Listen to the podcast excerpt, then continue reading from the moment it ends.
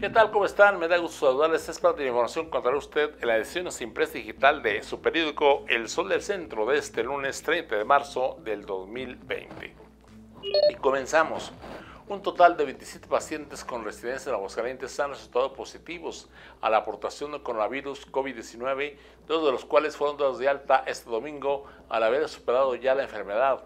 Al darse a conocer el comunicado técnico diario del Instituto de Servicios de Salud del Estado de Aguascalientes, el ICEA, relativo a la situación que guarde la enfermedad a nivel estatal, se explica que de los positivos, 25 pertenecen al municipio de la capital, uno a Cientos y otro al municipio de Pabellón de Arteaga.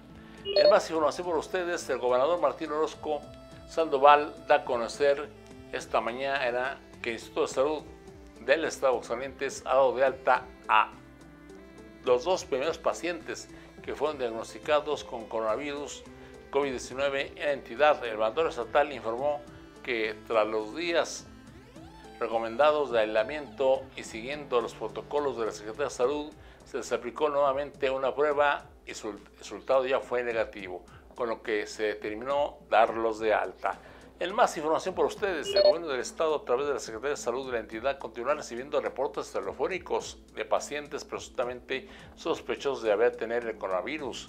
El director del ICEA, el doctor Miguel Ángel Pisa Jiménez informa que las diferentes líneas telefónicas dispuestas exclusivamente para atender a los enfermos y sospechosos, así como el call center del Centenario Hospital Miguel Hidalgo, se han convertido en la principal forma de contacto y comunicación con ellos. Son un, un total de 24 líneas telefónicas las que se encuentran en operación las 24 horas del día. Y a partir de este domingo, por fin, elementos de la Policía Estatal de Aguascalientes recorren las calles para pedir a los ciudadanos que permanezcan resguardados en sus domicilios, que no salgan a la calle si no es estrictamente necesario y adopten medidas de seguridad e higiene para evitar contagiarse y propagar el coronavirus. Los elementos policiales realizan esta labor a través de los altavoces de las radiopatrullas con la finalidad de prevenir en la medida de posible los contagios por COVID-19. Y en información policíaca, que estos hechos nunca faltan.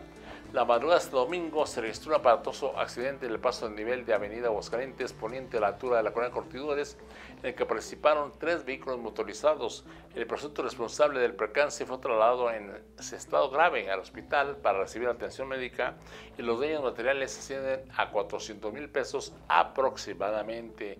En cuanto al detalle de esta y mucha más información en las ediciones impresa digital del Sol de Centro de este lunes 30 de marzo del 2020. Por su atención, muchas gracias, buen inicio de semana y recuerde, quedarse en casa, que nosotros le mantendremos informados. Gracias por su atención.